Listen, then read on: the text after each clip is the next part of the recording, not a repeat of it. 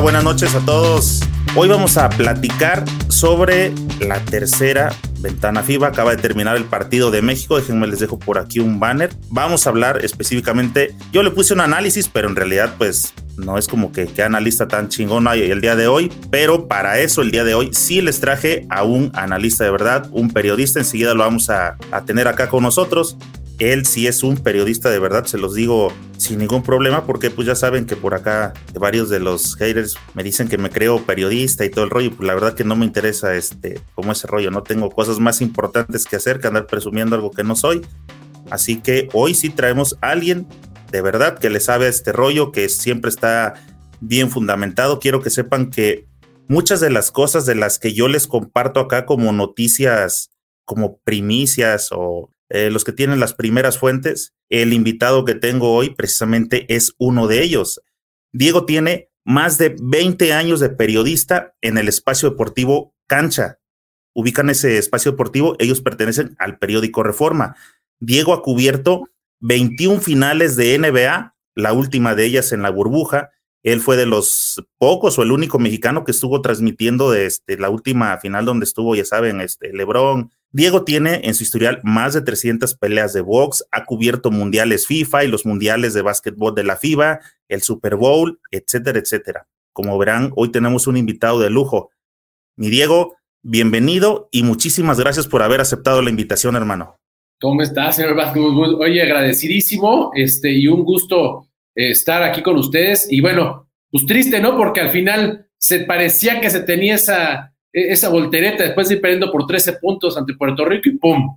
Los errores, como comentaban la gente que está eh, eh, viéndonos, errores defensivos, este, dos entrenamientos que tuvieron. O sea, creo que si ponemos una calificación para lo que se tuvo en menos de 48, 72 horas, me sorprendió. Yo pensé que viendo el primero y el segundo cuarto ahí de, de Puerto Rico, que llevaban ya ellos trabajando dos, tres semanas, creo que no estuvo tan mal y es donde da coraje, ¿no? Que dices, puta, lo que podremos hacer teniendo preparación o que pudiendo, obviamente no pueden venir todos en, este momento por, por cuestiones de Europa o de, Estados Unidos, pero con planeación, México tenía que haber ganado ese partido y ya no estaríamos esperanzados a lo que pase mañana, que no creo que Bahamas le gane a Puerto Rico. ¿no?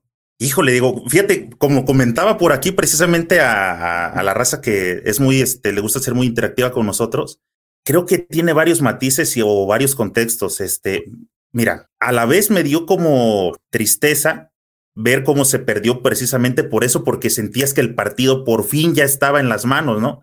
Pero también en su momento me hizo eso pensar de, puta madre, si ganan, ya te imaginas a los directivos colgándose y este, haciéndoles ver que todo en realidad estuvo bien cuando todos sabemos que está mal. Pero por el otro lado, te doy toda la razón porque a unas horas de, este, de que se hayan juntado o de que los hayan reunido, ¿no? Y que y pudieron y tuvieron el partido ahí, que fueron detalles, como bien también lo dijeron aquí, de concentración, pues de tabla, de actitud y todo eso. Pero sí me pone en esa posición de, puta, ¿qué será más chingón? O sea, que sí pierdan para que se den cuenta los directivos que están mal, porque si ganan los directivos, se, se mandan un abrazo ahorita entre ellos. Este, no, no sé qué. ¿Has escuchado eso como me entristece, me entriste, divierte, algo así? Sí, no, fíjate que incluso hay, hay jugadores que dices, hacen la diferencia, que traen la experiencia que fue lo que que, oye, ahí Donayón, que con todo y que no esté en ritmo, pues me entra y, y, hace diferencia, ¿no? O sea, con todo y que no puede estar en su mejor forma, hace la diferencia. Este, vemos ahí 16 puntos, este, 8 rebotes, vemos a, a Girón que jugó dentro de todo muy bien, pero hay jugadores que, por ejemplo, Omar de Aro, ¿no? Cinco tiros, nada, este, pérdidas de balón, eh, jugadores, Fabián y Jaime tampoco, o sea, jugadores que no, no están a lo mejor acostumbrados y vas a jugar a Puerto Rico contra un equipo que es eh, rival, acérrimo rival de México en los últimos, en, los últimos 30, 40 años, vemos que ahí es donde fallaron, ¿no? O sea, jugadas donde van ganando, cuatro, van ganando por cuatro puntos, faltando cuatro minutos 21 más o menos, si no me equivoco, y pierden dos balones consecutivos. O sea, dices, oye, no puedes perder dos posesiones que cuando es el, cuando ya le, o sea, lograste dar el, el, la, la, la, remontada después de 13 puntos, no, la, ventaja le duró a México dos minutos y medio, dos minutos cincuenta. Fue la única ventaja que tuvo en todo el juego. Dices, oye, ¿por qué no lo haces? Obviamente, creo que sí, sí se nota ahí, ahí, ahí es cuando dices, a México le faltó entrenar, o sea, realmente tuvieron dos entrenamientos, el lunes medio se juntaron, el miércoles pruebas, llegaron y dos entrenamientos. Para dos entrenamientos, o sea, es lo que, lo que decía, para dos entrenamientos creo que no está mal, pero ojalá mañana no pudiera ser la, eh, no, no, no, hiciera una, una sorpresa Bahamas, ¿no? Que nos deja fuera de, del América Cup del próximo año. Yo creo que no tiene que tener problemas Puerto Rico para ganarle a Bahamas, sinceramente y va a quedar Estados Unidos, Puerto Rico y México, cuando tenía que haber quedado México en segundo lugar. Ahora, creo que mañana va a batallar muchísimo Estados, eh, México con Estados Unidos. Sí, sabes también, a pesar de que Puerto Rico, creo que al menos en nombres, iba mejor armado que en la segunda ventana, Puerto Rico, y a, y a pesar de que ellos ya llevaban rato entrenando, creo que también Puerto Rico hubo momentos en los que no se vio como un Puerto Rico fuerte. Entonces, esa situación también me puede llegar a preocupar de qué tanto andan bien para que México asegure su pase eh, pensando en el juego de Puerto Rico contra Bahamas. Sí, fíjate que viendo la, la, tabla de posiciones, pues dices, bueno, Argentina está, eh, perdón, Estados Unidos está clasificado en el grupo D, México es segundo con la diferencia, o sea, lo que le ayuda a México mucho ahorita es la diferencia, ¿no? O sea, que lleva menos cuatro. Ponle que mañana pierda con Estados Unidos por 30 puntos. 40, que pierda por 40. Estás hablando que se quedaría México con menos 40, que es lo que trae Puerto Rico ahorita. Puerto Rico tendría, o sea, Bahamas tendría que ganarle realmente a Puerto Rico por 60 puntos. O sea, es lo que yo veo complicado. Sí. O sea, Bahamas ganándole por 10 puntos a Puerto Rico, no se le baja una diferencia más que de menos 40, ¿no? O sea, tendría 8 puntos y México tendría 8 puntos. O sea, México tendría que perder por 60 y va a más ganar por 40 o 50 para que quede México fuera. Creo que no va a pasar, o sea, sí creo que, que le pueden apostar ahí al, al o algo, creo que no va a suceder, pero lo, lo, lo, lo, mira, viendo, viendo lo que deja bueno, es que dices, eh, con poco se le pudo ganar a Puerto Rico, ¿no? Sí. Lo malo, lo que hemos comentado, lo que has comentado, o sea, el, hacer las cosas faltando horas o faltando menos de una semana para que a México no lo castiguen o no, lo, pongan una multa de 220 mil, 250 mil dólares, que no sé quién lo hubiera pagado si, si hubiera llegado esa, esa multa. Nadie lo hubiera pagado en México. Si así hay problemas para viajar, no sé quién hubiera podido pagar esa multa. Por eso realmente se juntan todos ellos. Y creo que México, con, con incorporaciones ya eh, que se ha tenido en anteriores eh, eh, ventanas o, selecciones, creo que México puede, puede pensar en 2021 en una América Cup para volver a un mundial de, de básquetbol. Lo que yo sí veo complicado es que con todo y que se reúnan ahorita y todo, México pudiera ganar el repechaje en julio en Croacia. Ahí sí, yo la verdad lo veo muy complicado. El ganar un boleto en medio de, de Croacia, de Alemania y todo, sí lo veo muy difícil. Sí, eh, vuelvo a lo, a lo que comentaba hace rato, digo, hay diferentes situaciones, diferentes contextos, ¿no? Por ejemplo, uno de ellos ahorita, el hecho de que México eh, fuera de panzazo de último minuto a esta, creo que ya con eso, con el hecho de que no fueran a castigar en un futuro a las generaciones menores, ya sin importar los resultados de ahora, dices, bueno, algo ya se rescató. Bueno, esta posibilidad. Bien, que eh, no va a ser tan fácil para que México quede fuera. Otra cosa también que pienses, siempre, ¿por, qué no los, los coaches o los coaches entran pensando en ese tema de la diferencia de puntos? Por ejemplo, ahorita pudimos haber perdido por dos, por tres, pero nos fuimos hasta por diez, siendo que sabes que los, los puntos pasan a ser algo este, clave al último. Tocaste el tema de dos minutos de desconcentración. Creo sin, o más bien, si no tengo duda, que México no tiene un uno nato. Y de los que llevó hoy, el uno que yo sé que es nato porque lo he visto jugar en vivo es Colmeyer. Y no tuvo oportunidad de que él hiciera su chamba realmente como un uno, sino que improvisaron a jugadores que son un dos de uno y se notaba porque no soltaban la bola a tiempo, no eran buenos pasadores, perdimos este, eh, varios pases, las bolas eran literal casi de compromiso por deshacerme de la bola, pero sin aportar nada para el compañero. Ahora, fíjate que, que viendo lo de Bahamas, pues Bahamas tampoco, tampoco estuvo mal hoy, ¿no? O sea, Bahamas perdió por 15, 16 puntos, 16 puntos ante Estados Unidos, o sea, nada más 16 puntos. Isaiah Thomas, sí, jugó, es un NBA, jugó, eh, metió 19 puntos. Eh, por ahí dices, eh, Joe Johnson jugó casi 30 minutos y metió 11 puntos. O sea, no sé si, no, no, tuve oportunidad de ver todo el partido, pero no sé si Estados Unidos no le, no le metió mucha energía al juego o va más. Jugó bien, eso es lo que a lo mejor me podría preocupar. No creo que va. la ventaja es que son demasiados, o sea, la ventaja para México es que son demasiados puntos por lo que tiene que ganar Bahamas y por los que tiene que perder México. Ahora, si México juega mañana como, los, como el primer cuarto de hoy, o sea, es que era, eh, yo no los vi jugar bien los primeros dos cuartos, no veía ritmo, veía muchos errores. Creo que, si oye, si ves que Ayón, ahí es por lo mejor algo para Mar Quintero, o sea, si ves que Ayón trae con todo y que está, eh, no está en su mejor momento, no está en ritmo y todo, y, pero, puede hacer muchas cosas en la duela, ¿por qué no lo inició a Ayón en el tercer cuarto, cuando vio lo que hizo en el segundo y al final del primero? ¿Por qué no inició, no puso Quintero a Ayón de titular en el inicio del tercer periodo? Es algo que no me entiendo. No sé si sea por cuestiones físicas que no trae ahorita tanta gasolina o tanto gas Ayón. Sí, oye, vamos a ir desmenuzando este. Te quiero compartir algo hace ratito que este, también hablábamos de este, ya le pueden apostar su parlay. Te quiero compartir algunos datos que, que yo pude obtener. No sé si por ahí los conociste o si los demás los conocieron. Mira, les voy a, compartir unos datos. Antes del partido me di el chance de entrar a este, ya sabes, estas casas de apuestas. Y uno de los datos era que entre los dos, la apuesta era que le jugaban a 153 puntos. Es decir, estaban pensando, este, ¿cuál fue el final? 70, eh, 80, ¿cuántos son? 150. Ah, fíjate, más o menos por ahí le andaban, ¿no? El que le apostó a que no le llegaban, pues ya agarró billete.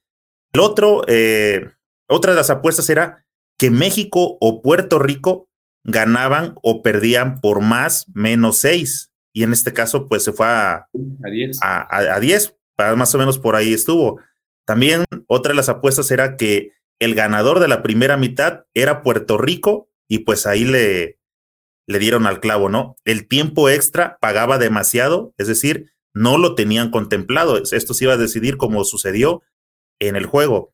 Y bueno, a final de cuenta, los momios estaban en más 150 para México y menos 200 para Puerto Rico, es decir, si apostabas mil pesos a que México ganaba, recibías de ganancia mil quinientos más tus mil. Y si apostabas mil pesos a Puerto Rico, recibirías solamente 500 pesos más tus mil. O sea, para las casas de apuestas, este Puerto Rico era el favorito. Creo que el único que se andaba saliendo del, del guion era México y lo tuvo. Y como decía el perro Bermúdez, y la dejó ir, ¿no? Sí, fíjate que se les fue, se les fue creo que eh, yo creo que tiene que meter a mañana jugadores, como decías, darles un poco más de acción eh, mañana contra Estados Unidos. Yo espero que, mira, no creo que no, no se le va a ganar a Estados Unidos, eso sí creo que no hay forma de ganarle a Estados Unidos en este momento, eh, pero creo que México tiene que estar como el partido de la, de la ventana de Indianápolis, o sea, perder por 20, 15 puntos, creo que es una buena actuación y más como, como está ahorita armada esta selección, ¿no? pero bien, o sea, dentro de todo, la, experiencia, o sea, ahí donde te das cuenta de la experiencia de jugadores, ¿no? O sea, Girón y, Ayón eh, eh, hicieron la, diferencia hoy en el partido para que México no perdiera por 30 puntos, ¿no? O no se les fuera el partido en el principio eh, del, segundo cuarto o a la mitad del tercero, que como que parecía que Puerto Rico se les iba, pero también otra cosa, ¿no? México se acercaba a cuatro, a cinco, a seis, y cuando pensabas que ya, no, se les volvían a ir. Y cuando logran remontar, no, no, no tuvieron ahí la, mentalidad para, para sostener el, marcador. Creo que México tiene que, que, trabajar muchísimo, o sea, pensando, yo creo que estamos en la América, no creo que pase un desastre mañana, sinceramente, pero tiene que pensar en, en lograr juntar al mejor equipo que pueda para, para, esa, para ese repechaje eh, rumbo a Tokio. Va a ser difícil, pero México si logra, mira, tuvimos la oportunidad de hablar con Toscano hace unos, una semana más o menos, y decía él que sí le gustaría estar, ¿no? O sea, obviamente los Warriors, no esperemos que los Warriors estén en las finales del NBA, y para ese entonces a lo mejor ya no tiene acción eh, Juan. O sea, teniendo otra vez a un Juan Toscano, a un, a un Paco Cruz, eh, a lo mejor que, que Jorge Gutiérrez dijera, bueno, le, vuelvo a la selección, ahora le regreso, este, teniendo a John, eh, que, se, que, vuelva a lo mejor Israel Gutiérrez, ahí que hagan, que, olviden las rencillas que tienen algunos jugadores ahí, todo. O sea, que, logres tener a unos ocho jugadores base buenos de México. Hay, hay jugadores que quieren, que quieren este, eh, jugar, veíamos ahí a NCAA, bueno, a, jugadores de NCAA de, mexicanos o mexicoamericanos que decían, quiero regresar como guerrero, quiero estar en la selección.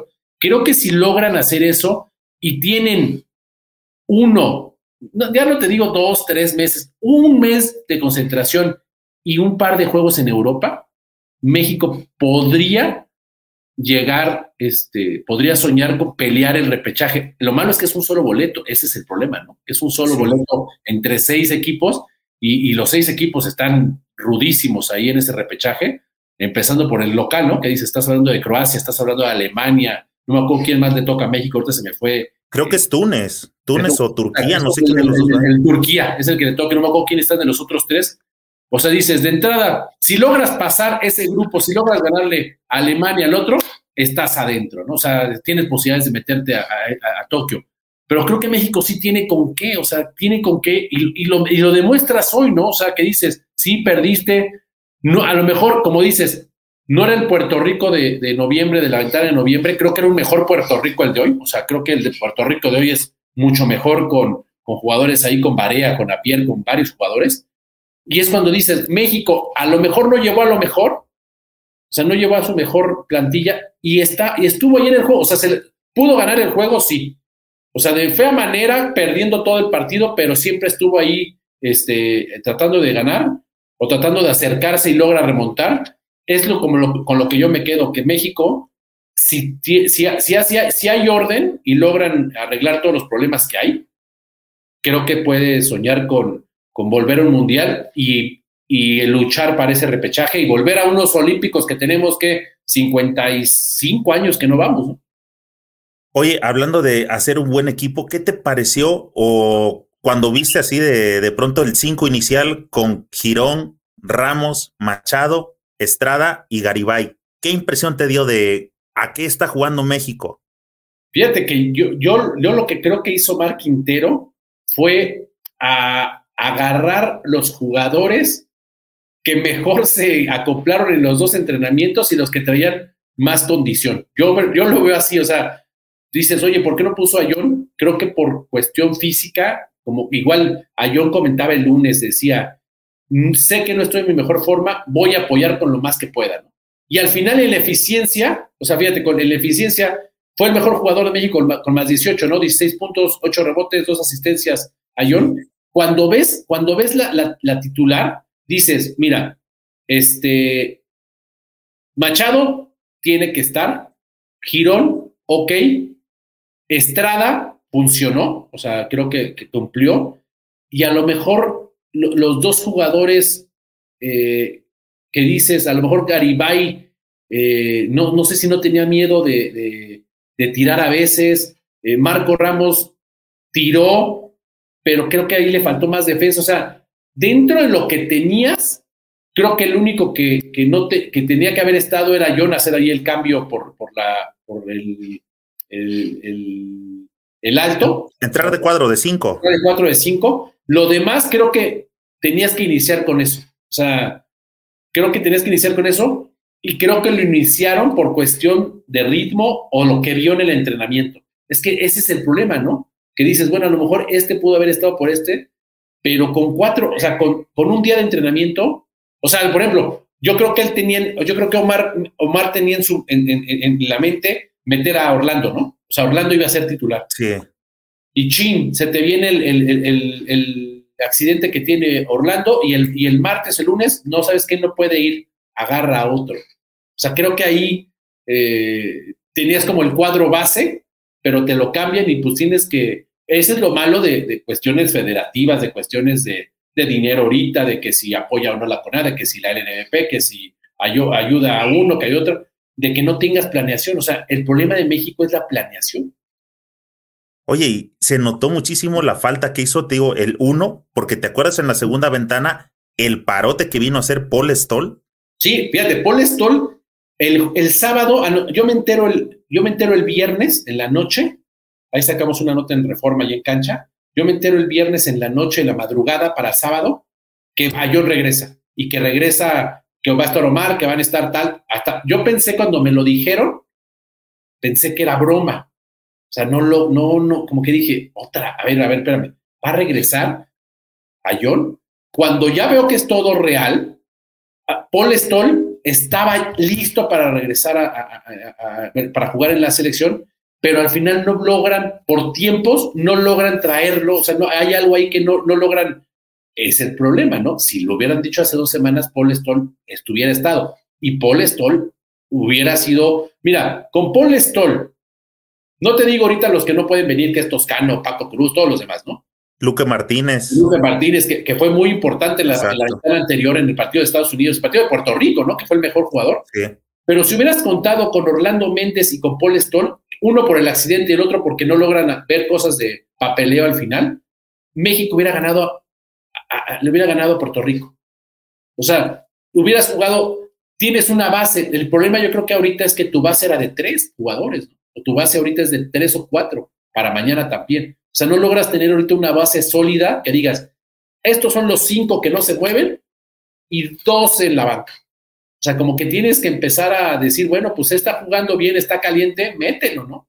Este, no, pues la falló cambio, el que sigue, ¿no? O sea, ese es el problema a lo mejor ahorita de, este México, pero tienes que, tienen que hacer algo. O sea, creo que no se quedan, con todo y que perdieron y, y, les, y dejaron ir la victoria, creo que les deja un sabor de que pueden hacer más y que, y, que si hacen las cosas bien, México tiene para estar. O sea, mira, yo siempre he dicho, yo me acuerdo, para mí hay dos elecciones que tenían todo, ¿no? Una, la de 2001 en aquel preolímpico en San Juan, que ahí, está, ahí, ahí, tuve la oportunidad de estar, y que estaba la primera vez que se unían Llamas, Nájera, eh, Quintero, que eran los dos grupos de Hussein y de Roberto González que se unían, ¿no?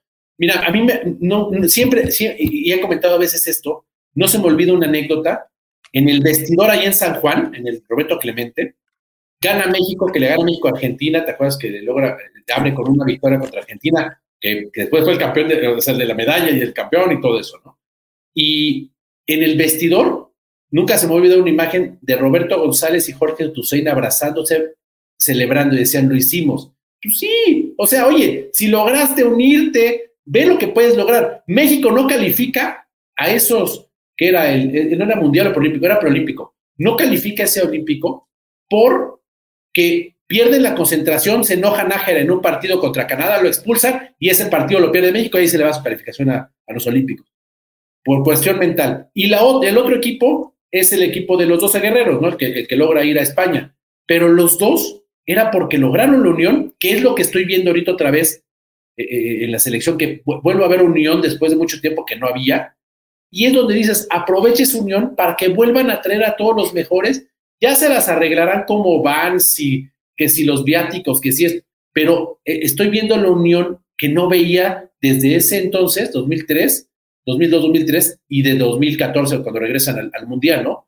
En, 2000, en 2013-2014 creo que es lo que tiene México que hacer, volverse a unir. Y si se unen, este Ademeva, este Pepe Pérez, está este Xochitl, Modesto, el que sea, creo que, creo que México tiene para que estemos, no, no sé si estemos cada mundial o cada Juegos Olímpicos, pero sí tendríamos que estar uno sí, uno no, uno sí. O sea, creo que hay nivel y lo vemos con los chavos de la sub-18, los sub-17 ahorita que, que, que, lástima, que, que, es una generación que se puede perder y que dices, venga, o sea, mira, teniendo un partido, un plantel con con Bonilla, este, o sea, es que hay jugadora, o sea, hay chavos, la experiencia, lo que viene, creo que es buenísimo. O sea, creo que es buenísimo todo lo que viene para, para México en ese sentido.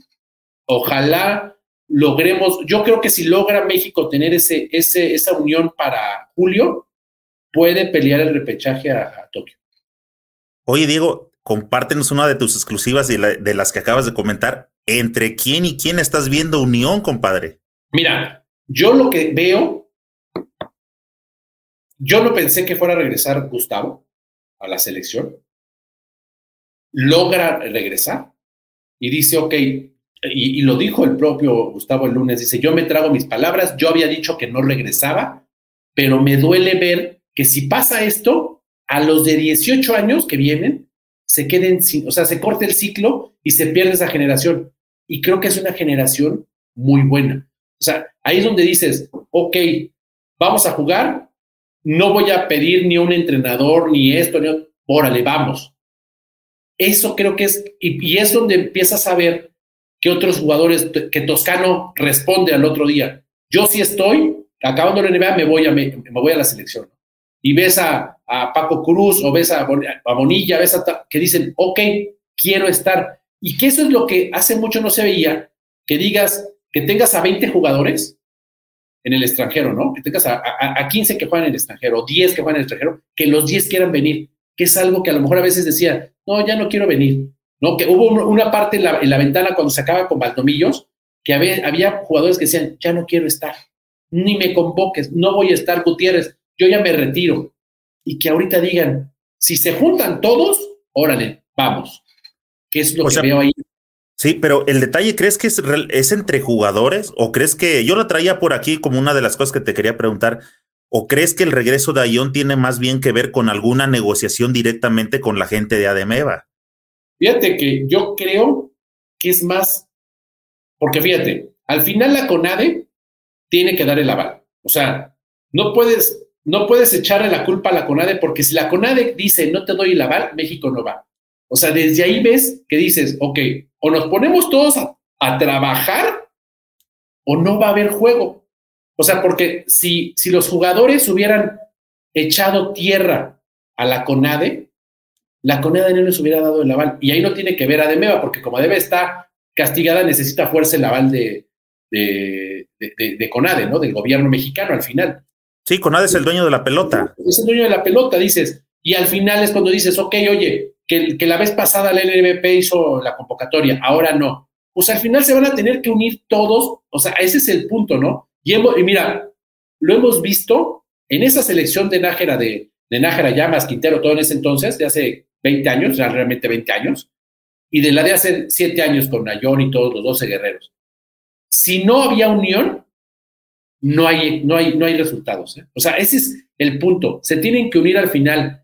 Se muerdan los, la, la, la lengua, se peleen o les duela lo que sea, o se unen o no hay clasificación. En la última, en las 12 guerreros, la selección decían, ok, la manejamos nosotros, y, estaba de Meva ya, ¿no? O sea, o sea, porque la vara era la de Meva. Y a de Meva decía, ok, yo te doy, yo no me meto contigo, con nadie decía, yo doy el dinero, pero al final se tuvieron que unir todos para que saliera ese equipo fuera al Mundial y al final nos quedáramos a nada aquí en el repechaje en la Ciudad de México, ¿no? Pero si te fijas, cuando hay unión de todas las partes, y a lo mejor no es una unión de que todos somos amigos, todos, todos somos este, hermanos y somos bien. No, tiene que ser una unión en pro del básquetbol. O sea, si hay unión en pro del básquetbol, México ha demostrado que puede dar resultados. Ahorita, el sábado pasado, nadie imaginaba, perdón, nadie imaginaba que México iba a ir.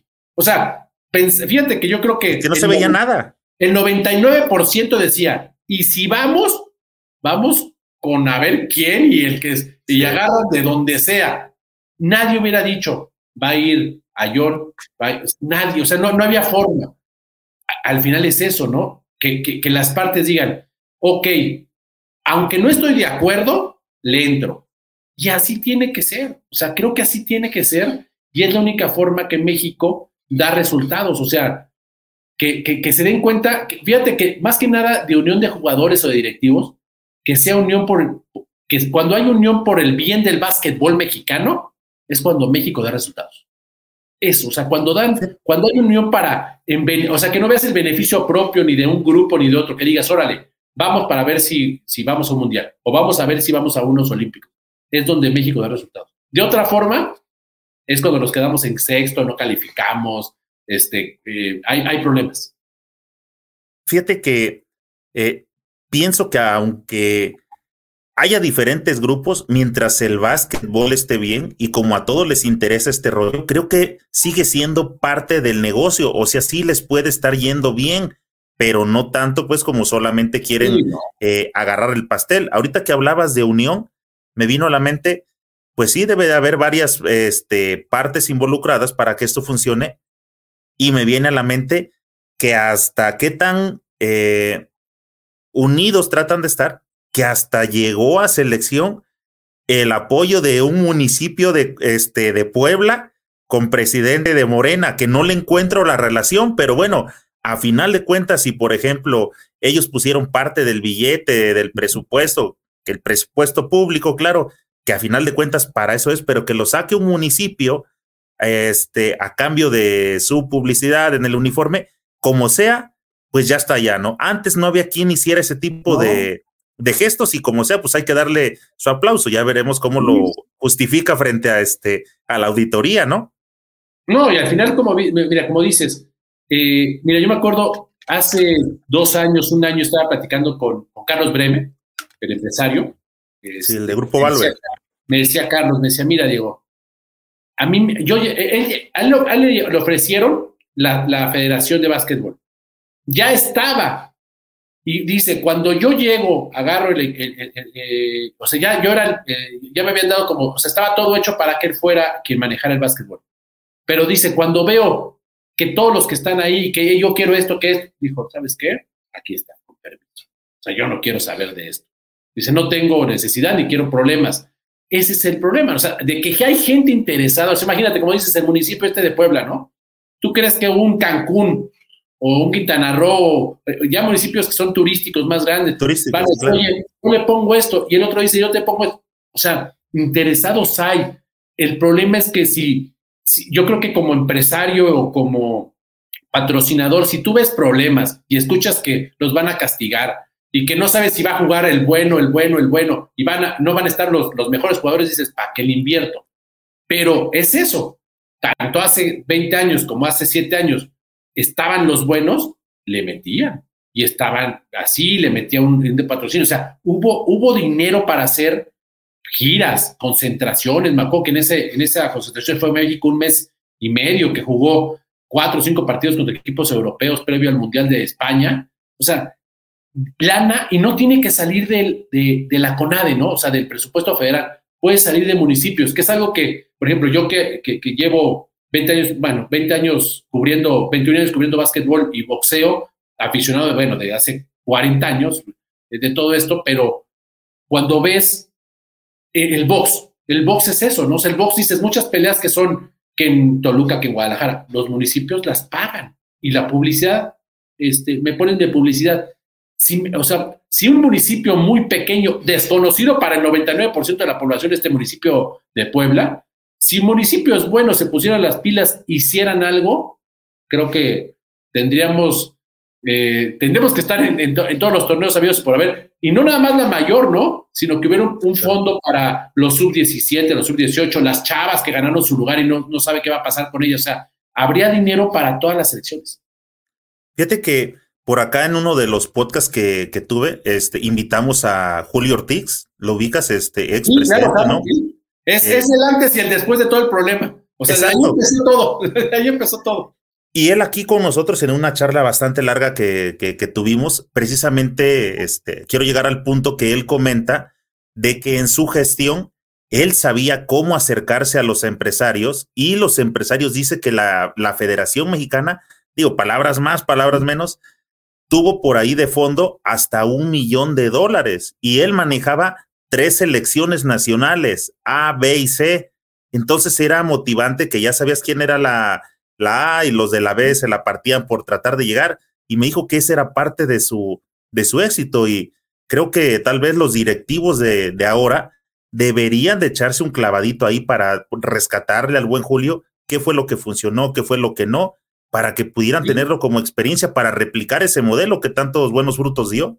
Mira, hace, hace un, ahorita en la pandemia, echamos una, una plática, me eché una plática ahí con Satanás Arroyo, con todo el equipo mexicano que estuvo en ese preolímpico de, de, Barcelona, en el del Dream Team, en el de, en el de Portland, y todo estaba muy bien, ahí eran problemas a lo mejor de otro tipo, viene lo de Julio Ortiz y la pelea ahí con Toussaint y a partir del 94-95 se rompe todo y de ahí para acá son 25 años de problemas, años de problemas.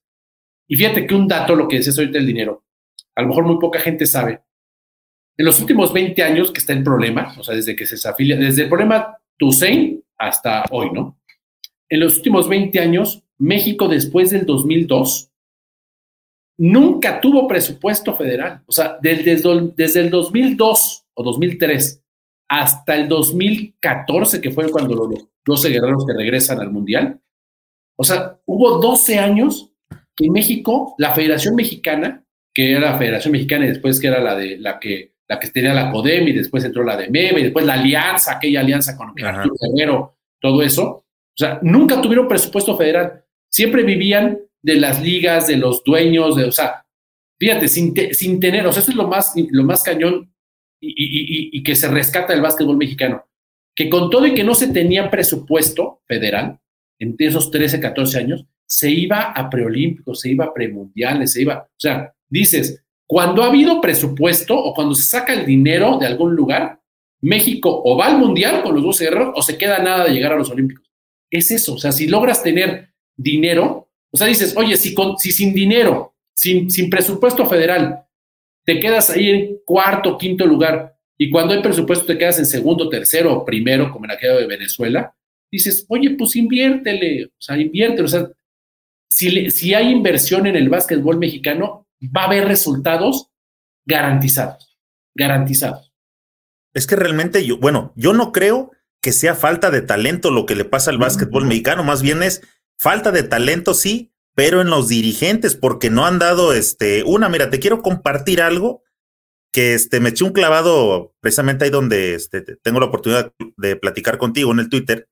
Y sigo mucho, por ejemplo, a, ciertos, este, yo les llamo fósiles, así con mayúsculas, porque para mí esos son con pensamientos como de, de, este, de los 50, ¿no? Con, este, por ahí anda uno con frases de, este, fíjate, este lo hizo el presidente de Cocaba el 14 de febrero dice, gracias al apoyo de estos jugadores y las gestiones del consejo directivo de Ademeva, México está de pie. Chingate esa, este, mi Diego. ¿Qué opinas al respecto? yo creo que... O sea, gracias a las gestiones de los directivos de Ademeva, ¿cuáles, compadre? No, fíjate que yo creo que ahí, eh, yo, eh, yo esta ventana más que, más que cuestiones directivas, cuestiones de, de federación, o sea, incluso de propia federación. Creo que aquí fue mucho de jugadores. claro. los jugadores, pueden los jugadores de decirse vamos a ponernos a jugar porque si no valimos madres y nos, desafilian y a ver quién paga. O sea, si no hay para pagar 10 mil dólares, a ver quién paga 200 mil dólares de la multa de FIBA y que te quiten un punto y ahí sí quedas fuera. Porque ahí un México le hubieran quitado un punto y ya no clasificaba. O sea, ya no pasaba. O sea, se corta el ciclo olímpico para 2020. O sea, podíamos podido regresar hasta 2024. O sea, tres años castigado, ¿no? Ahora, un punto que yo siempre he dicho, ahorita con todo el problema que había de, la Garda, de Modesto, de, la de Meva, todo eso, decía, yo creo que a México lo que le hace falta, mira, si no se van a poner de acuerdo, si no va a haber dinero, si no va a haber apoyo, si no, no va a haber, eh, los directivos no se van a poner a trabajar en conjunto, o sea, lo mejor que le puede pasar a México es que los castiguen y que se vayan tres años castigados o cuatro años. A ver, a ver si así entendemos y empezamos de ser. No va a pasar, ¿no? Porque ya, ya hubo lo de febrero que se logró eh, quitar la desafiliación y ahorita que van a ir. Pero creo que es lo que, lo que le hubiera, lo mejor, no lo mejor, quizá es algo bueno que hubiera podido pasar al básquetbol mexicano porque hubieras tenido que empezar de cero. Te comentaba al inicio precisamente que yo estaba en esa situación como que entre me entristece de que si México ganaba, estos cabrones de los directivos iban a parar el cuello de que todo está bien y gracias a nosotros, ¿no? Y si México perdía, pues en realidad pierden los jugadores. Para los directivos es este, es nada más rescatarles, este, sacarle las papas del fuego, precisamente porque no se da esa desafiliación. Ahora, ¿tú crees que si nos hubieran castigado, en tres años sería arrancar de cero? La pregunta es, ¿en serio crees que todos estos directivos en tres años se hubieran desaparecido así de, ah, ya no tengo nada que hacer, que vengan otros? Mira, ¿Crees que eso hubiera pasado? No sé si se hubieran desaparecido, porque los últimos 20 años hemos visto que lleva 20 años, o sea, este. Oye, el inminente regreso que viene por Tamaulipas ya, ¿no?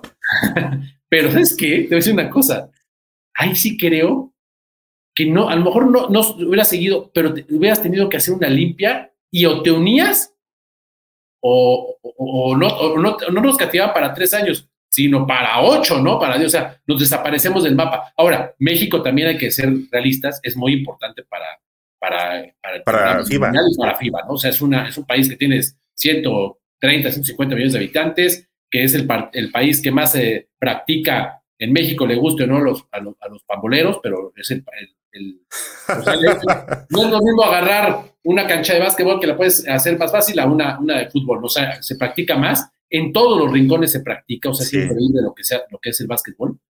Y es donde dices, pues no, tengo que seguirle.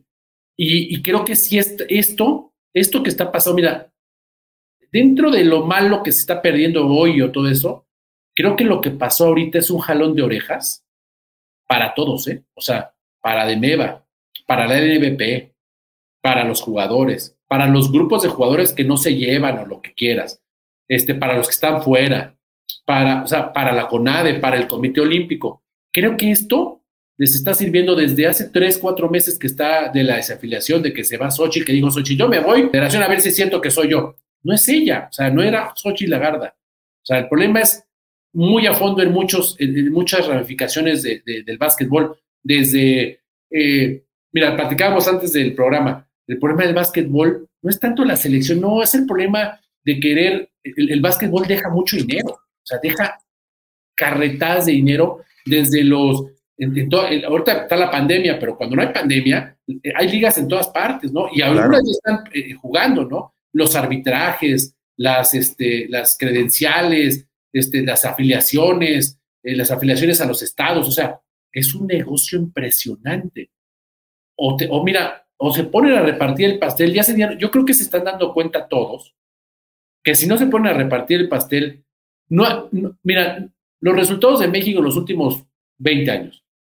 Cuando hay buenos resultados, es como te das cuando ves que se repartió el pastel. Ok, tú eres el de la federación, ok, quédate con la federación, pero la selección no la tocas.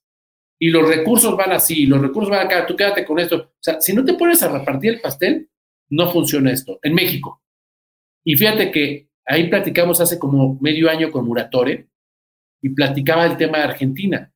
Y es eso, si no te vas a, si no te pones, si no repartes el pastel, no hay resultados. Y creo que es lo que está ayudando en esto a que a México se dé cuenta que o se unen y o reparten, no hay una persona que se pueda este, quedar con todo. O sea, no hay forma que te queda, que, que, que quiera ser el mandamás de todo el básquetbol. O sea, no hay forma en México. Pues creo que en estos 20 años sí intentaron hacer esa fórmula, pero creo que es posible que se den cuenta, como te decía, yo he comentado por acá en los podcasts de que les ha hecho falta asesorarse de gente que tenga visión de negocio, que tal vez venga del sector empresarial para que les diga, mira, sí se puede reventar esto, sí hay manera de hacer negocio con esto, porque eh, seamos honestos, también en muchos de los equipos, por ejemplo, lo hemos visto en LNBP, en Cimeva, ha tenido que llegar dinero automático del gobierno para sacar un proyecto, pero no han buscado la forma de cómo poder hacer que ese sea autosustentable, de, ok, ya te di la primera inversión, y aquí tú te encargas de que este proyecto siga caminando año tras año con esa lana que tiene ahí. O sea, creo que les ha hecho falta eh, tener un poco como de, humildad o decir, este, a ver, podemos traer gente para que nos ayude a crecer este, este, este pedo, pues este rollo? Y, y, es de las dos partes, ¿eh? O sea, ha habido tanto de directivos como de jugadores hubo jugadores que en su momento dijeron, yo soy el que maneja todo y todo, y ¡pum!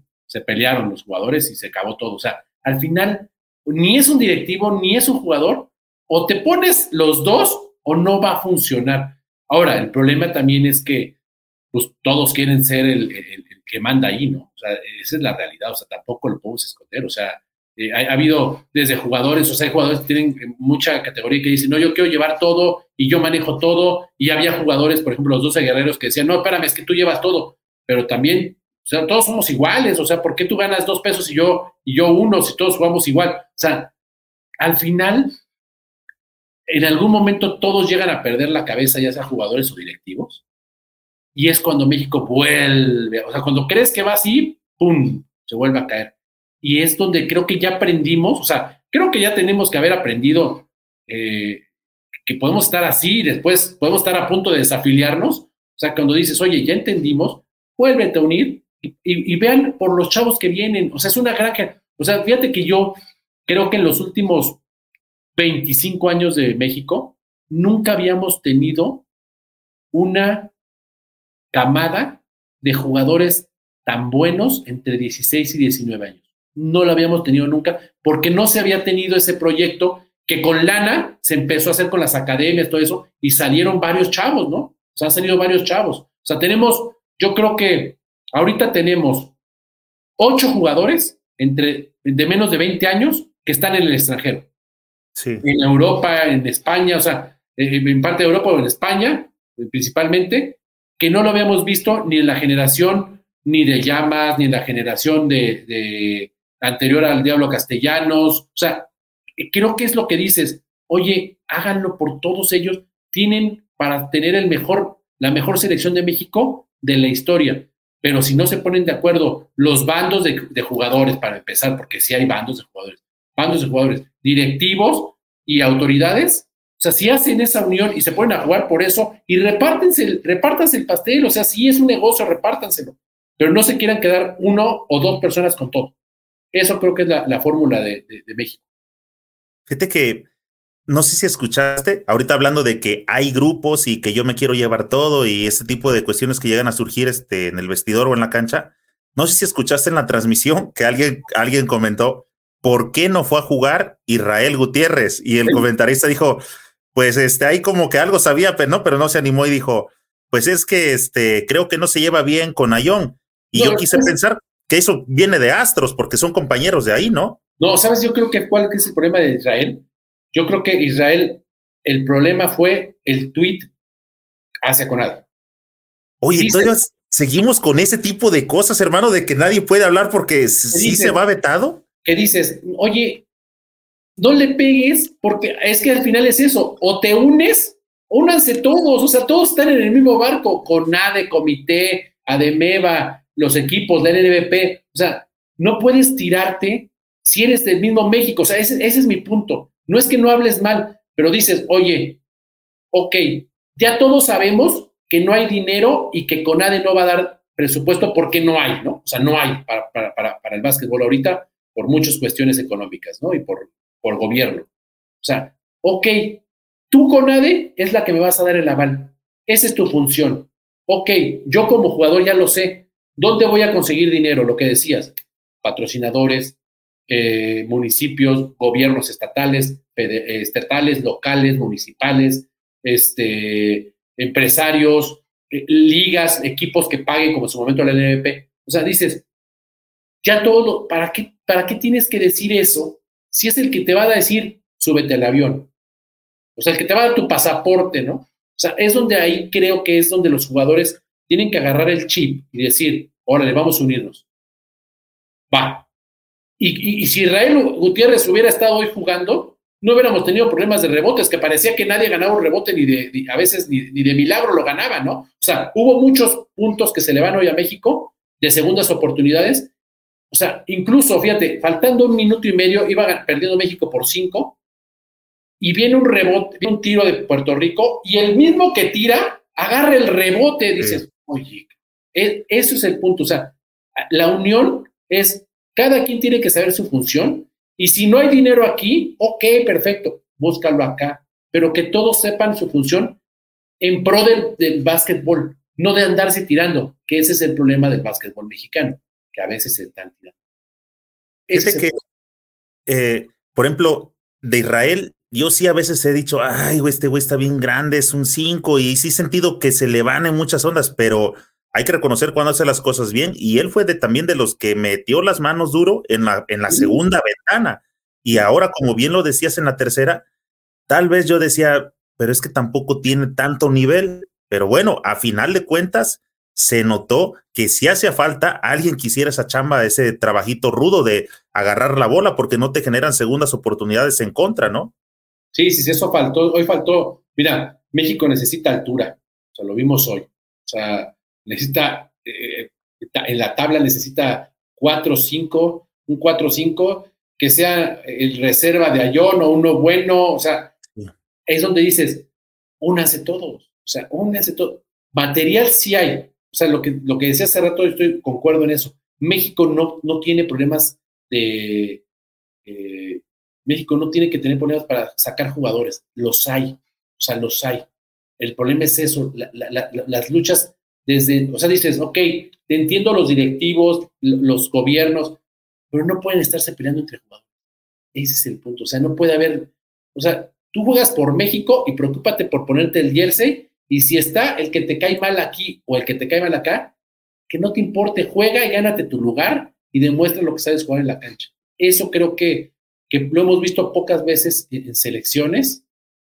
Eh, eh, para mí la única selección que hizo eso era del 2001-2002, donde se unieron dos grupos que se odiaban. O sea, porque ahí sí eran grupos de jugadores que, ¿te acuerdas? No sé si te acuerdas que iba a la selección mexicana y fue cuando México logró una participación de la universidad que iban Llamas, eh, Rochín. China, eh, creo, ¿verdad? Eh, ah, fue, si fue en China, que eran Llamas, Nájera, Rochín y este Ávila también iba y ganaron segundo, tercer lugar en la universidad. Y eran, eran jugadores que nunca en su vida habían estado en la selección mexicana. O sea, creo que no podemos caer en eso.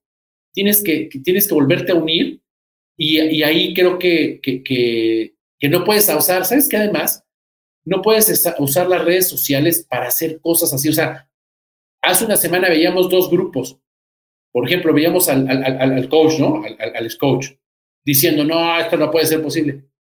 o sea, únete. O sea, creo que ahí es un gran error que, que, que, que está, que, hay en el básquetbol mexicano, que no lo hay ni en el argentino ni en el Brasil. A, eso, a esos niveles, ¿eh? No existe en el argentino ni en el Brasil, ni en Canadá, ni en Estados Unidos. En México. En México es de, no, eh, grupos, choques, choques, choques. Y muchos piensan que son en directivos, no, también son en jugadores, ¿no? En jugadores, en entrenadores, o sea, dices, oye, el coach no puede andar diciendo eso cuando sabe que, pues, está un Quintero, ¿no? O sea, va a ser desearle la mejor de las suertes y échale ganas. O sea, no puedes usar, eh, eh, no puede haber esos choques. Creo que es un error de México. Oye, este Diego, dos preguntas. Una, así como se fue Paco Olmos, del que hablábamos ahorita o del que estabas comentando, y que ahora pues a la, otra ventana, Paco Olmos creo que no lo hizo mal, pero a la próxima ventana llegó Quintero. La primera pregunta es, ¿crees que Omar Quintero se va a quedar con este proceso? Y la otra es, tocaste el tema del jersey. ¿Qué te pareció el jersey en esta ocasión? El jersey me gustó, ¿eh? Cuando vi el uniforme la semana pasada, me gustó mucho el jersey. Me gustó mucho el jersey. No sé si salen mañana con Estados Unidos con el otro. Va, el blanco yo creo lo van a cambiar. Este, eh, me gustó me gustó y, es eso, o sea, además, mira, cuando, cuando los 12 guerreros, todos compraban, o sea, preguntaban dónde comprar el jersey, ¿no? O sea, creo que eso le hace falta a México, tener esa identidad y que digas, lo quiero comprar, me, gusta, lo voy a traer, como traemos el de Lakers, el de Bulls, el de, eh, el de los Warriors, ¿por qué no ponerse el de México? O sea, creo que es algo que hace falta y me gustó, ¿eh? Sí me gustó el jersey te pones con todo gusto el del Dream Team, ¿no? ¿Por qué no te pones el de México, aunque diga Cuautlancingo? Mira, yo tengo a mi hijo, mi hijo tiene siete años de edad. Fíjate, mi, hijo tiene siete años de edad y, le fascina, la pandemia me ayudó mucho para... para convivir con él. Convivir con él, ¿no? O sea, porque yo estaba fuera de, la oficina y en muchos viajes y, tuve la oportunidad, como decías al, inicio, de estar en la burbuja en Orlando en las finales. Sí, fue el único latinoamericano realmente que, vino fuera de Estados Unidos, que entró, porque había una persona que era un colombiano y un puertorriqueño que viven ahí y estaban para ESPN, pero era el único mexicano, yo el único que tuvo acceso a la burbuja. Y, mi hijo veía los partidos conmigo y los ve y, sabe todos los jugadores. Y hoy estaba yo viendo el partido y entró mi hijo y me dijo, ¿qué estás viendo? ¿Que están jugando los Lakers? Le dije, no, está jugando México. Me dijo, ¿México juega? Fíjate, o sea. Sí, sí, sí. Sí, sí juega. Me dijo, van perdiendo por cinco. Cuando se acercó a, cuando va ganando, me dijo, ya van ganando y son buenos. Le dije, y no están los mejores, ¿eh? Cuando pierden, me dice, chin, se les fue el juego. dice, oye, qué padre. yo no sabía que estaba México en el básquetbol. Es eso, ¿no? O sea, creo que ayuda a que las transmisiones vayan en, televisión. Es, es, un, es una gran eh, acierto de Fox que lo haya hecho desde hace varios años, pero también ojalá estuvieran en TV abierta, se hablara más, en los medios habláramos seguido de selección mexicana. Creo que, que es algo de unión de todos, ¿eh? o sea, desde los padres de familia que le dicen a sus hijos, mira, está México, porque dice el chavito, el, niño nace, crece y dice, oye, quiero el, el jersey de Ayón, oye, ese que juega en la NBA, oye, me decía hoy mi hijo, oye, Toscano, el que está, juega, no está ahí, le dije, no, quizá va a estar para el siguiente, pero ya ha estado. Ah, entonces sí son buenos. Es eso, o sea, creo que es unión de todas partes. Fíjate que te comentaba precisamente en, la previa que esa fue como de las ideas de, este, de, hacer este, estos podcasts, ¿no? Estas charlas, porque así como tu hijo no ubica o no tenía ni idea que México juega, no es solamente tu hijo, ¿eh? y son gente más grande, 14, 15, que realmente no saben quién es el coach de esa selección, qué chavos son los que están despuntando, quiénes integran la, este, la selección actual. Incluso te aseguro que para mucha gente, la selección que vieron hoy, solamente los ubicaron, ah, es México y tal vez a Young, pero de ahí que conocieran que este Ábalos de Aro y Estrada y deben de haber sido este, completamente X para, para mucha gente y ahí es donde pues uno trata como de hacer su chamba. Sí, fíjate que ahí está pasando eso, fíjate, es lo que dices. Yo, o sea, me pongo a pensar, mi hijo Rafa, ¿no? Me dice, ¿te puedes saber? Ve un partido y dice, ah, sí, mira, ahí está Kuzma, ahí está este, oye, este es nuevo, tal, tal, tal. Y dices, ojalá fuera así en el básquet. ¿Qué es lo que pasa? Pues que los conozcan más, que jueguen más. O sea, tampoco puede jugar México una, una, una vez eh, nada más en la ventana. O sea, regresamos a lo del 2000, 2016, que México jugaba en el Palacio de los Deportes, ¿no? Y jugó contra Argentina, aquellos dos juegos en el Palacio de los Deportes, con el Juan de la Barrera. Que, tenga la, que tengan los chavos la, e, e, esa oportunidad de verlos también en otros, aquí en México, en Guadalajara, en Monterrey, en Chihuahua, o sea, que tengan chance de esas giras, que los vean, que vean que hay selección. Creo que también es algo que falta y ahí es eh, parte de, no nada más que los veas en televisión una vez cada cuatro meses ahorita y digas, ay, después, ah, no, pues ahorita van hasta el repechaje en cuatro meses. Creo que es lo que hace falta. Y puedes sacar buen dinero, o sea, mira, puedes cobrar, o sea, quitando la pandemia, puedes cobrar 100 pesos, 50 pesos y va a la gente y los va a pagar por ver a la selección.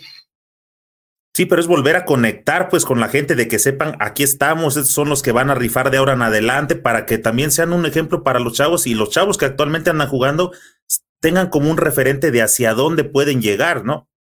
Pero ¿cómo se conjunta? Fíjate, o sea, si logras la unión, lo que decía la unión de los jugadores, y le dices al chavo, mira, va a estar a John, que estuvo en el Real Madrid y tal, va a estar Toscano, que está en los Warriors, va a estar Gael, que está en, este, en, el Barça.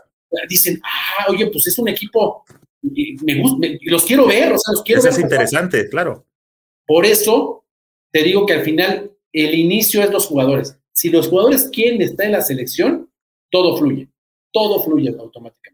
¿En casa de quién tiene que ser la carnita asada para que todos se pongan en paz? Exacto, o sea, mira, yo creo que va a tener que ser en la, casa, eh, yo creo que va a tener que ser en la CONADE, nos van a tener que poner Yo creo que México va a terminar, o sea, para el repachaje, creo que tienen que volver a esas bases de cuando funcionó, van a tener que meterlos en el cenar en burbuja y órale, todos se meten ahí otra vez. De hecho, le quiero comentar por aquí a, la banda basquetbolera que, este, que nos está siguiendo. Vi muchas preguntas durante las transmisiones, durante la transmisión, y este, bueno, también en Twitter, y mucha gente preguntaba, pero ¿por qué si estos dos partidos le tocan a México como local, por qué están jugando en Puerto Rico? Y parte de eso, pues, es precisamente que no hay unión aquí porque México bien pudo haber levantado la mano y organizar la burbuja en México, ¿verdad? Sí, lo que dices, al final sin, sin, sin, sin apoyo económico es la realidad. O sea, si no hay dinero, la burbuja es carísima, o sea, es carísima porque estás hablando que, el, que, el, que eh, la sede tiene que pagar todo, ¿no? O sea, tiene que darles hotel, tienes que darles comida, tienes que darles pruebas COVID ahorita. O sea, si es una inversión muy fuerte y es cuando le dicen a México, ¿puedes hacerla? No. Además, ahorita yo no tengo dónde hacerla. ¿Por qué? Porque en el Juan de la Barrera no hay permiso ni de burbuja. O sea, la delegación, no, o sea, eh, eh, por parte de o de aquí en la Ciudad de México, no habría permiso. ¿Dónde me lo llevo? ¿Monterrey? Híjole, pues no. No, ahorita, no hay dónde, ¿no? O sea, no lo puede ser en la Ciudad de México porque el área de Monterrey, ¿no? Guadalajara, Astoros, ¿no? ¿Le entran? No, pues es que el gobierno no le va a entrar. El problema es el dinero, o sea, realmente es donde volvemos a eso, ¿no? O sea, es de si hubiera unión en resultados, te puedo apostar que eh, Guadalajara, Monterrey o Cancún dice, o en su momento como aquel eh, Millano, que estaba el gobernador Millán de Sinaloa, que decía, tráiganme todos los eventos, el preolímpico, el premundial, lo que sea, traigan el centro básquet. Si hay dinero y ves que hay unión y hay jugadores rentables para que puedas atraer eh, eh, televisión y todo, no habría problema de pagar. El problema es que si no sabemos ni quién va a jugar, pues dices, yo no voy a, o sea, yo si soy gobierno, este, o, un gobernante o un eh, patrocinador, yo no arriesgo Milana si no sé ni quién va a jugar, ¿no? Por eso te digo, o sea, todo se resume a que si los jugadores se unen, todo se empieza a sumar. Y todos le quieren empezar a entrar al negocio, ¿eh? Todas las marcas le quieren empezar a entrar. Oye, hablando de, del negocio, este Diego, tú que conoces de sobra cómo se hace una conferencia de prensa, ¿por qué no salieron los directivos de Ademeva a presentar al nuevo coach? ¿Por qué tuvo que presentarse solo este Omar Quintero, nomás respaldado por el Titán? Porque no hay, o sea, mira, yo creo que ahorita hay un vacío legal muy fuerte eh, con lo de FIBA. Todavía no, o sea, todavía no se logra eh, legalmente aterrizar todo este, para que México no tenga problemas. Creo que hay, un vacío muy, muy fuerte todavía que no se logra hacer. O sea, como que hay algo todavía legal que tienen que ceder todavía eh, los que estaban y tienen que firmar y todo. Todavía no se ha arreglado bien. Por eso era el miedo de la desafiliación ahorita. O sea, realmente una cabeza como tal no hay. O sea, no hay. La decisión, perdón, dale, dale. Ahí hubo el problema de que Xochitl renuncia y se había mandado a una convocatoria extraordinaria y después salió otra convocatoria antes. Ahí empezaron otra vez los conflictos y está atorado. O sea, yo que sepa, está atorado todavía todo lo legal. O sea, tienen que ponerse de acuerdo para firmar y adelante. ¿Crees que la designación de, de Omar Quintero vino de Ademeva o viene directamente de ahí donde voy, pero que venga por acá? No, yo creo que fue consensuada tanto de Ademeva como de jugadores. Digo, en lo personal, eh, por aquí ya tuve en, el podcast a, Omar. Eh, su trayectoria me gustó un chingo, su claridad también que tiene por haber este, radicado un rato en, en el extranjero, este, aporta mucho. Y también siento que hacía falta como un poquito de esa identidad de mexicanidad que tanto este, últimamente veo en redes que le batalla a la gente, ¿no? Y me refiero específicamente, por ejemplo, al tema de los, eh, como se les llama, está mi mano acá? A los pochos, ¿no? Entre comillas. Este, tú que, por ejemplo, últimamente te vi que, conversar, que conversaste con Juan Toscano, llegas a sentir ese, ese dejo de la gente de que todavía no lo alcanza a ver como que es que no es mexicano. ¿Crees que eso le hace falta a la selección de que ahora por lo menos en esta burbuja se habló en español. ¿Crees que tiene que ver algo? No, creo que, fíjate que creo que tenemos que quitarnos eso. O sea, creo que es algo que nos tenemos que quitar nosotros y ver que en todos los países del mundo hay eso, desde el fútbol, desde el básquetbol. O sea, si hay alguien que quiere jugar por tu país, adelante. Y es bueno, oye, qué padre. O sea, vemos selecciones de, de básquetbol con, con muchos, este, eh, quitando Estados Unidos, pero canadienses, de, eh, o sea, muchos países que tienen jugadores de otra, de otra, que tienen doble nacionalidad, ¿no? Y nadie dice nada. El problema del mexicano es de, no, es que es pocho. Oye, creo que Juan Toscano, por ejemplo, tiene más puesta la camiseta mexicana que muchos otros, ¿eh? La verdad. O sea, que muchos otros. Y eso tienes que decir, si quieres jugar, si tú, eres, si tú te sientes mexicano y tienes, o tienes tus raíces, tienes tu pasaporte mexicano y también estadounidense, pues es mexicano, tan, tan. O sea, creo que es algo que tenemos que quitarnos ese estigma como, como aficionados. No va. O sea, creo que no va. Hablando precisamente de, de este tipo de gentes, también por acá en el, en el podcast tuve a, al César Guerrero. No sé si lo hayas visto jugar. La verdad que. Eh, él quería, para... jugar. Él quería jugar. Decía, quiero jugar. Dices, vente, eres, vente para acá. Y, es que es curioso, te digo, aquí tuve chance de preguntarle acerca de, oye César, pero realmente cómo está tu situación, este, eres pocho, y me dice que no, que él realmente, o sea, tiene el pasaporte como mexicano, no ocuparía una plaza de este, de, ¿cómo es nacionalizado, no? Ah, sí, sí. O sea, tiene el pasaporte realmente de, de, de, mexicano, a como se presentó y el partido, y a como yo he visto jugar a César, le he dado seguimiento, lo vi cuando estuvo en Rayos de Hermosillo, lo he visto en persona puta, la verdad que el César sí trae un nivel que se nota que está como entrenando o haciendo cosas diferentes en Estados Unidos. Creo que una oportunidad, por lo menos para él, este, le caería a toda madre. Falta ver cómo lo recibe también la raza, regresando al tema de los pochos, ¿no? Es eso, o sea, si al final dices, oye, si van a estar grandes jugadores y buenos jugadores, preferible tener 20 buenos y quedarte con 12 que tener 6 y ver otros 6 a ver cómo los completas. O sea, es lo que yo siempre he dicho, o sea, Creo que tenemos jugadores, mira, podemos armar 20 de buen nivel. Ni modo, 8 se van a quedar fuera. Pelense, sean mexicanos, sean pochos, sean con pasaporte, órale a, a, buscarse su lugar. Creo que es lo que le falta a México y sí lo tiene, ¿no? O sea, ahorita tenemos eso, ese nivel. O sea, mira, ponemos, este, está eh, de los chavos, ¿no? Está Gael, está Roacho, está Willis, este. Urrutia, Urrutia Ceballos. O sea, de, seis ya de ahí. Y además tienes a, a, los intermedios, ¿no? O sea, estás hablando de, de Gutiérrez, de Ayón, de Paco Cruz, de, de, César Guerrero, de Toscano. O sea, ya llevamos 14 jugadores ahí. Tienes que cortar a dos y todavía faltan otros cinco buenos, ¿eh? Sí. A nivel, jugadores tenemos y creo que, que tienen que ser, eh, o sea, es ponerse de acuerdo todos ellos, o sea, y no, no echarse tierra entre ellos. O sea, Israel, que puede, Girón, o sea, tenemos los del NBP, ¿no? O sea, hay 25 jugadores que pueden estar en la selección y que pueden competir por, por, ser una muy buena selección. O sea, puedes tener selección A y selección B. Y al final de cuentas, los que ganamos somos los aficionados, ¿no? Porque vamos a ver un buen representativo que te va a dar este orgullo. Yo me acuerdo que en el mundial anterior, en el de China, este, le puse atención, le empecé a dar seguimiento a los equipos latinos. Y sabes qué? Todos los equipos del continente americano se metieron en la clasificación de los 16, todos los que fueron a participar, Venezuela, Dominicana, Argentina, Brasil, Canadá, bueno, contando los, este, a los del norte, todos se metieron. Y, yo sentí así la, el dejo de tristeza de decir, puta madre, y México, qué rollo, o sea, tan mal estamos que no pudimos como, este, llegar ahí o qué tiene que pasar.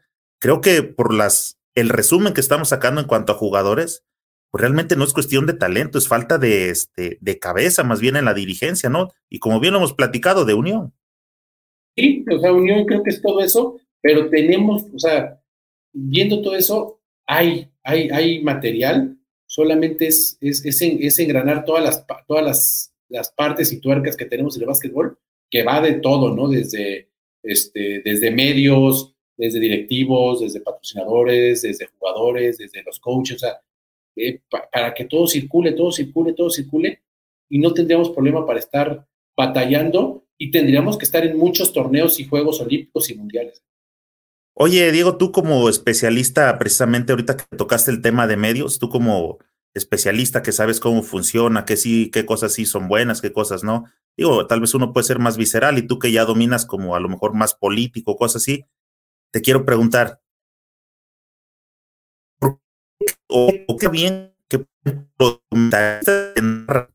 partidos de selección, ya sean fútbol o en este caso los de hoy de básquetbol, tengan que ser tan localistas. O sea, es una línea que les marcan de, güey, tienes que hacer como sentir a la gente que sí nos está cargando el payaso o algo así, porque para mí se me hace patético que no puedan ser como neutros, ¿no? O sea, lo que es narrando un partido de básquet, entre él y él, no diciendo, ay, es que nos está afectando por el lado de esto. Y, o sea, ¿tú qué piensas, viejo? Yo te, voy a decir una cosa. yo te voy a decir una cosa. Sinceramente, no es ni por que sea ESPN, Televisa, TV Azteca, Fox. Creo que la mejor forma como periodista, y te lo digo eh, incluso en otros deportes, ¿eh? de ser más objetivo, ponle mute y ponte a ver. O sea, yo hago a veces eso. Por ejemplo, en, cosas que, porque a veces los comentarios, de, comentaristas en, deportes, te, te, meten una idea y a lo mejor sabes que está mal y dicen, no, pero está diciendo que está bien, no, esto está bien. O sea, en todos los deportes, ¿eh? La mejor manera de ver el deporte, si quieres ser objetivo, ponle, apágale, o ponle el otro idioma, o ponle eh, sonido ambiente, si se puede. Creo que es lo, que, lo mejor. Sí, la tele al final, pues es un negocio con muchas cosas y, y, a veces te apoyan a alguien, o sea, y no, no el básquetbol, no en todos los deportes, ¿no? o sea, siempre como que apoyas al, al país que tú, pero lo vemos no en México, ¿no? Lo vemos también en Estados Unidos, ¿no? O sea, ves una transmisión Lakers Soles de Phoenix y pones la transmisión del de Lakers, que se puede hacer en el NBA Pass, cargado a este lado. Pones el de Soles, no, está cargado a este lado. Y ves una misma jugada que fue falta y dicen, bueno, quizá fue falta. ¿no? Y el otro, no fue falta, se ve. O sea, es parte de la, de la televisión, ¿no? O sea, creo que es parte de la televisión. Un error, sí. Lo mejor, recomendación, verlo sin, sin audio. Sí, pero no es una línea editorial de, ¿sabes qué? Vamos a darle por acá, es lo que le nace a cada quien. No, yo creo que es algo que le nace a cada quien, es algo de, del equipo que, que, del equipo que narras o del, o del país que narras. En todo o sea, que creo que es algo mental del comentarista que se tiene que, o sea, a lo mejor inconscientemente apoya a alguien. O sea, no, no, no lo quiere hacer consciente, pero de todos modos va a apoyar a México. Oye, digo, ya que estás aquí, que estamos hablando de básquetbol, perdón, ¿tienes tiempo o cómo estás, cómo andas de ahí? echamos otros días. Tengo que ahorita hacer unas entrevistas, pero echamos 10 minutos más sin bronca. Ok, viejo, ¿qué piensas de la unión de LNBP, este, esta alianza que hicieron con Cibacopa y allá? ¿Qué, qué, qué ves más allá del discurso que avientan en realidad? Mira, yo creo que qué bueno que se pusieron de acuerdo por cuestiones de calendario. Para empezar. A mí sí me hubiera gustado, a mí sí me gustaría ver que en algún momento pudiéramos, o sea, quisieran algo entre ellos. O sea, eh, también hacer una copa, hacer, o sea, que sea, no, no tanto sea en calendario, sino también sea en competencia. O sea, sería muy bueno. O sea, sería muy bueno. O sea, creo que a veces eh, eh, en, Cibacopa hay muy buen nivel, ¿no? Lo vemos, muy buenos juegos. ¿Por qué no se enfrentan estos? O sea, hacer más cosas en lo deportivo, más que no chocar en calendarios, hacer cosas en lo deportivo que ayudaría al, basquetbolista mexicano para tener más favorito también. Ok, este, Diego, para cerrar la charla, ¿qué podemos esperar del, del juego de mañana y, de, y en general de la selección de aquí hasta que se llegue eh, la próxima eliminatoria? yo creo que mañana espero que, estén en la, en raya, o sea, espero que México no, yo creo que va a perder entre 20 y 30 puntos. Yo creo que Bahamas no va a ser la hombrada de ganar por 90. O sea, creo que eso no va a pasar. Creo que México está ya en la, en la, Cup de, del próximo año con los dos equipos. Y, pensando en lo que viene, creo que, creo que podemos ver la mejor selección en muchos años para el verano o para el siguiente año. Y mucho va a depender de los jugadores. O sea, más allá de, de, que si Ademeva, que si Conade y todo, creo que vamos a empezar a ver mucho cuestión de jugadores que Conade va a decir, yo te doy el aval, a mí no me pidas un quinto porque no lo tengo, o sea, no tengo dinero. O sea, si no hay para otras cosas en el país, creo que ahorita no hay dinero federal. Búscale por otro lado. Y creo que si se empiezan a dar resultados y si hay, y si podemos yo como si los empresarios o los directivos empiezan a ver una selección donde están los mejores que habíamos comentado, que estás hablando de los Warriors de acá, de, Europa, de Letonia, de Italia, o sea, los mejores jugadores de México unidos, creo que va a empezar a haber patrocinios y, va a haber eh, dinero, pero de, de, cuestiones locales, estatales, para apoyar al básquetbol. Creo que vamos a poder ver la mejor selección eh, mexicana en muchos años, pero gracias a los jugadores. Eso es lo que yo creo. ¿Ves a Young protagonizando este jalón de carreta? Creo que va a ayudar mucho.